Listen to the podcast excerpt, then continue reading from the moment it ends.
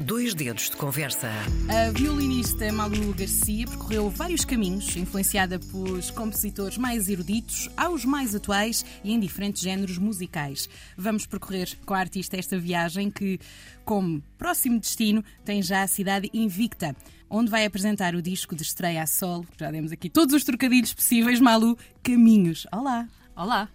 Vamos então começar eh, pelas influências que estávamos aqui a falar, que vão mesmo dos mais variados géneros musicais. Quem são as pessoas responsáveis por este caminho escolhido? Várias pessoas. Hum. Várias pessoas, umas delas que já estão mortas. o poder do, do além. O poder da música. uh, sim, isto vai desde, desde Bach, desde a época barroca, até à música contemporânea. Portanto, isto vai desde compositores, violinistas, pianistas tenho um bocadinho de influência de, de cada pessoa, mesmo não músicos, também fazem parte das influências. Por exemplo, poetas. Hum. Uh, eu sei que parece estranho, porque a letra não está na música instrumental, pois. está na cabeça de cada um, hum. ouvir e pensar uma letra. Mas voltando às influências, é um bocadinho de, por exemplo, Bach, como, como referi, porque até tenho um tema que é o samboco no disco, que, que tem muito samba Sim. e o barroco que é estranho, são dois estilos que não acaso, ia, supostamente... ia dizer, essa música é bastante dançável, diria. Que não era suposto, não é? Porque o barroco não é dançável. Pois, mas barroco... tu conseguiste fazer essa transformação. Espero que tenha chegado aos ouvintes, sim. Era, era esse o era objetivo. O objetivo. Era estarem ali com, com, exato, estarem ali com o sambinha no pé. Uh, porque infelizmente, infelizmente ou felizmente, depende do ponto de vista, isto é um hum. concerto sentado e as hum. pessoas não podem estar levantadas e dançar. Por mim, sim, mas até agora tem sido sempre concertos sentados, por isso podem bater o pé ou abanar, abanar o dedinho em cima da perna. Sim. Mas não, não tens situações em que olhas para o público e as pessoas realmente até não resistem e levantam-se? Ou é tudo ah, muito bem comportadinho? Porque o público português é conhecido por ser bem comportadinho. Super bem comportado. Às vezes até se chegar lá e. Bora, Bora malta! Vamos, levantem-se! no meio do concerto. Bora pessoal, todos ao som do violino. Exato. É que eu não sei se é pela, não é, pelo estereotipo de violino clássico, hum. clássico, música clássica, música clássica erudita, tudo uh, sentadinho, bem comportado. Hum. Não sei se é por aí. Ou sou eu que não puxo por eles? Pode ser, tenho que melhorar esse Duvido, aspecto. não sei porque parece-me que não é bem por aí. Mas falaste de Barra e quem é que de influências atuais também te ajudaram a percorrer estes caminhos? Tenho uma grande influência que é pianista, que é o Júlio Rezende. Hum. Júlio é um pianista super versátil, que para além do clássico ser um monstro no piano, também trabalhou aqui a parte do fado e do jazz. Ele fez um disco que é o Fado Jazz Ensemble, que é exatamente o que eu estou a tentar fazer, portanto, mistura de estilos. E é uma referência incrível, tal como compositor, tal como pianista, mesmo incrível. Os temas não fui eu que compus na totalidade, portanto, eu tive uma ajuda do meu pianista do grupo, o Pedro Baião, uh, onde eu lhe dava as ideias, portanto, dava-lhe. Quero, quero este este caminho. Isto. Exato. Ajuda-me a percorrer. Exatamente, é que foi literalmente isso. Hum. Eu dava-lhe uh, algumas ideias do que queria, pistas, cantava-lhe e ele pegava naquilo e fazia frases e melodias dizia: Tu és maluca, mas bora, vamos a isso. é sempre bom termos quem acompanhe nas nossas insanidades. Exatamente. E continuamos por caminhos, voltando ainda mais atrás no, nos teus estudos que passaram por Lisboa, Évora, Reino Unido. O que é que estes destinos te deram para a tua sonoridade e para tu conseguires fazeres esta mescla de, de som? Todos eles eram coisas diferentes, hum. felizmente. Se dessem todas iguais, era dinheiro mal investido, diria eu. um, então, começando pelo, pelo início, não é? Portanto, pela parte Lisboa. da formação uh, até ao 12, digamos, a parte do conservatório, hum. foi tudo na música clássica e nesse tempo ainda havia aquele, aquele mais uma vez, estereótipo de que só se podia fazer música clássica na escola. Hoje em dia, felizmente, já há abertura para fazer mais coisas. Hum. Mas tenho pena que na minha altura não tenha não. dado, por exemplo, uma disciplina de improvisação tinha melhorado muito a minha capacidade de improvisação, se calhar hoje em dia.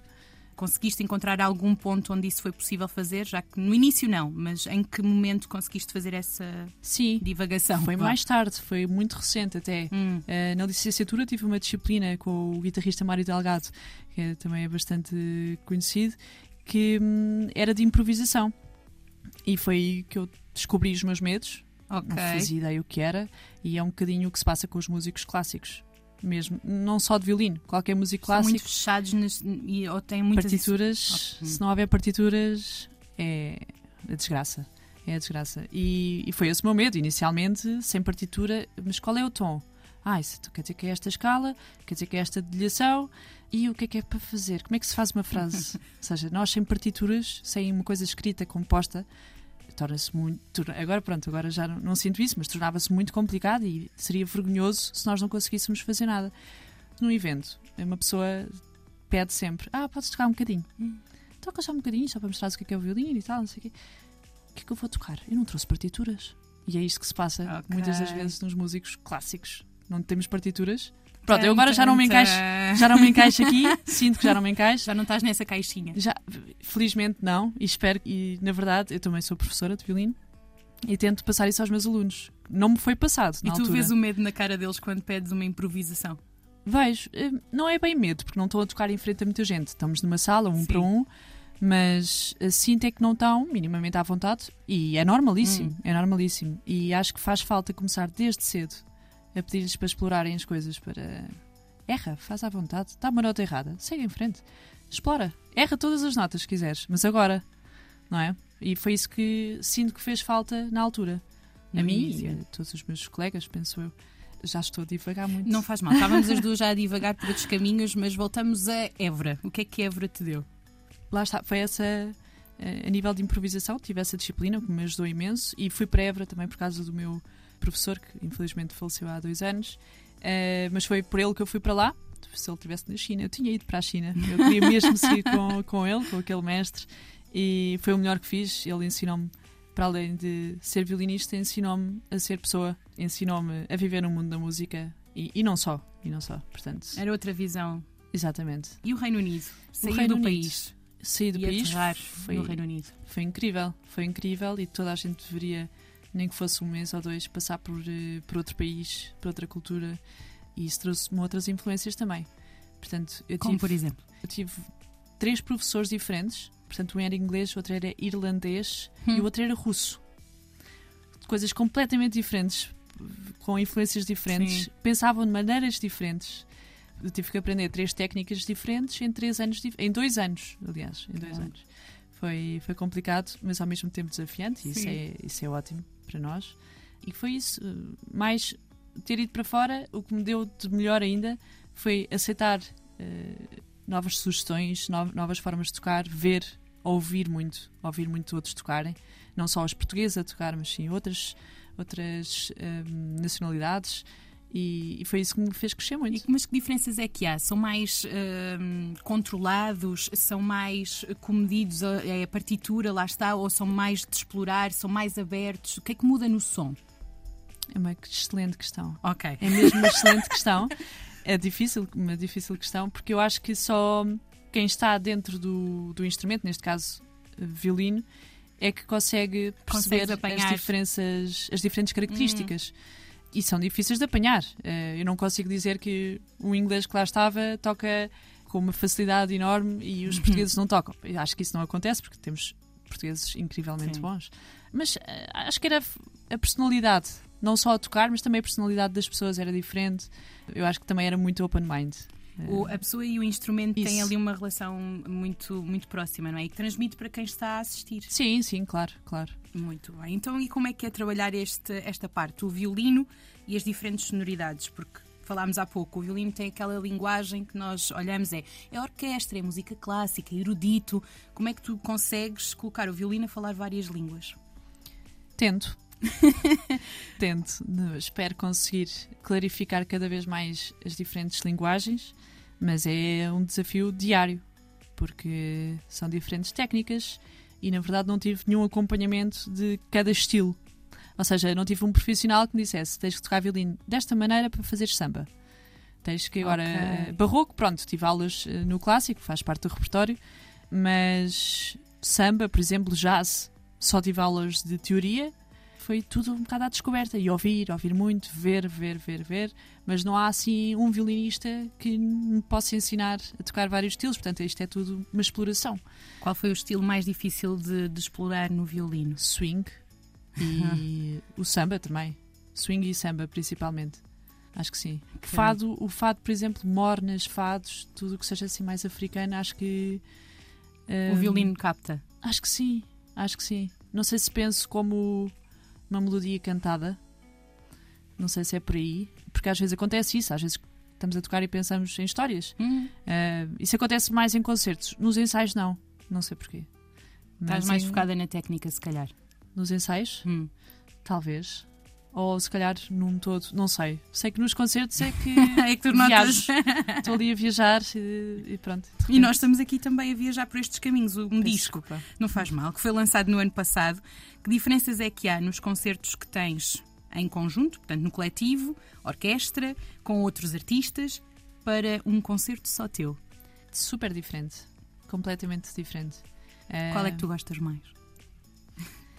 Claramente os meus, não é? Eh, mas em contrapartida é, é o triplo da responsabilidade, porque sou eu que estou a dar a cara, sou eu que tenho que falar. Nos outros concertos não, estou simplesmente a tocar, não tenho que estar a, a preocupar a seguir esta música, tenho que, tenho que falar e tenho que apresentar os músicos ali naquela e tenho que... Portanto, é tudo, eh, tudo uma estratégia num concerto a solo e num concerto com orquestra, ou com, por exemplo, estávamos a falar há bocado com, com o Carlão. Sim. Uh, tive que só entrar em palco e tocar e, e divertir-me. Nos meus também me divirto. Mas Mas tens é uma aquela responsabilidade. responsabilidade, não é? Eu, eu comando aqui, esta orquestra é minha. Exato. É que é uma responsabilidade totalmente diferente mesmo. E com estas atuações que já tiveste com artistas nacionais, num próximo caminho, num novo disco, com quem é que tu gostavas de colaborar? Também é uma excelente questão. Tenho muitas pessoas com quem gostava de, de colaborar, desde instrumentistas a cantores. Porque também gostava muito de fazer isso. Um...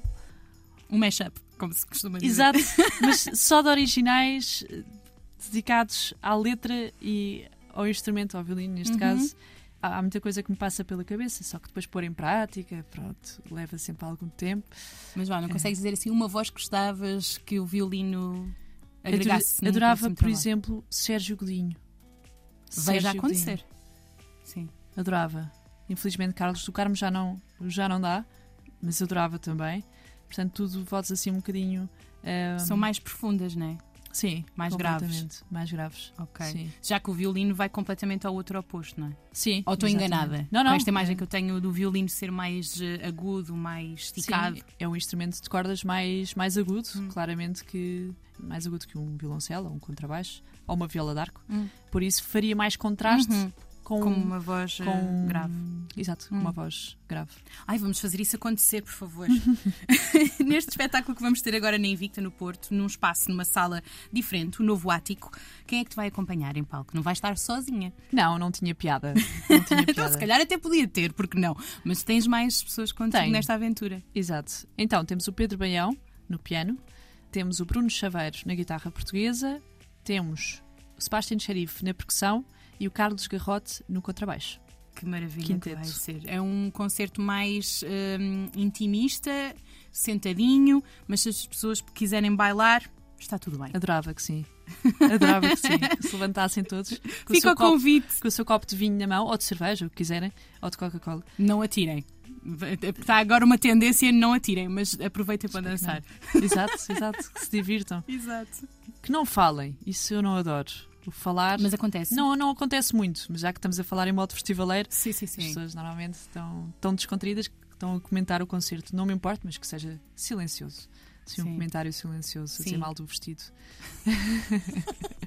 Estou num concerto e o que é que eu falo mal do vestido da artista? Porque eu acho que ela devia ter escolhido um, umas pantalones. Exato. Está na moda neste momento. Exato. Bom, e que caminhos é que temos a seguir? Porque este disco é do ano passado, por isso tem que haver já aqui. Não, não. Estás Eu acho que era isso que estávamos a falar. Eu gostava imenso de fazer este um disco de duetos, por exemplo. É. Adorava. Mas primeiro há uma coisa importantíssima que acho que faz muita falta no nosso país, que é os apoios. Não é? Ah, que boa conversa. Tínhamos pano para mangas, não é? tínhamos, tínhamos. E quando requer mais que um interveniente, se fosse só eu a solo, acho que se calhar conseguia que fosse barato, mas neste caso, se for eh, a ter convidados, eh, isto requer, obviamente, apoios e antes disso não, não consigo decidir nada. Mas não tens nada já Ainda não, ainda não. estruturado para acontecer nos próximos tempos. Na Estamos minha em cabeça, sim, mas nos próximos tempos, sem apoios, não vou conseguir fazê-lo. Okay. Isto é um apelo. Deixando o apelo, convidamos também os nossos ouvintes para, quando quiserem saber novidades, seguem por onde? Instagram ou Facebook. Uh, atualize mais o Instagram, que está em Malu Garcia Violino. Muito bem, ficamos assim com este convite. Temos dia 17 concerto no Novo Ático no Porto. Malu, obrigada. Obrigada eu. Obrigada eu. RDP Internacional.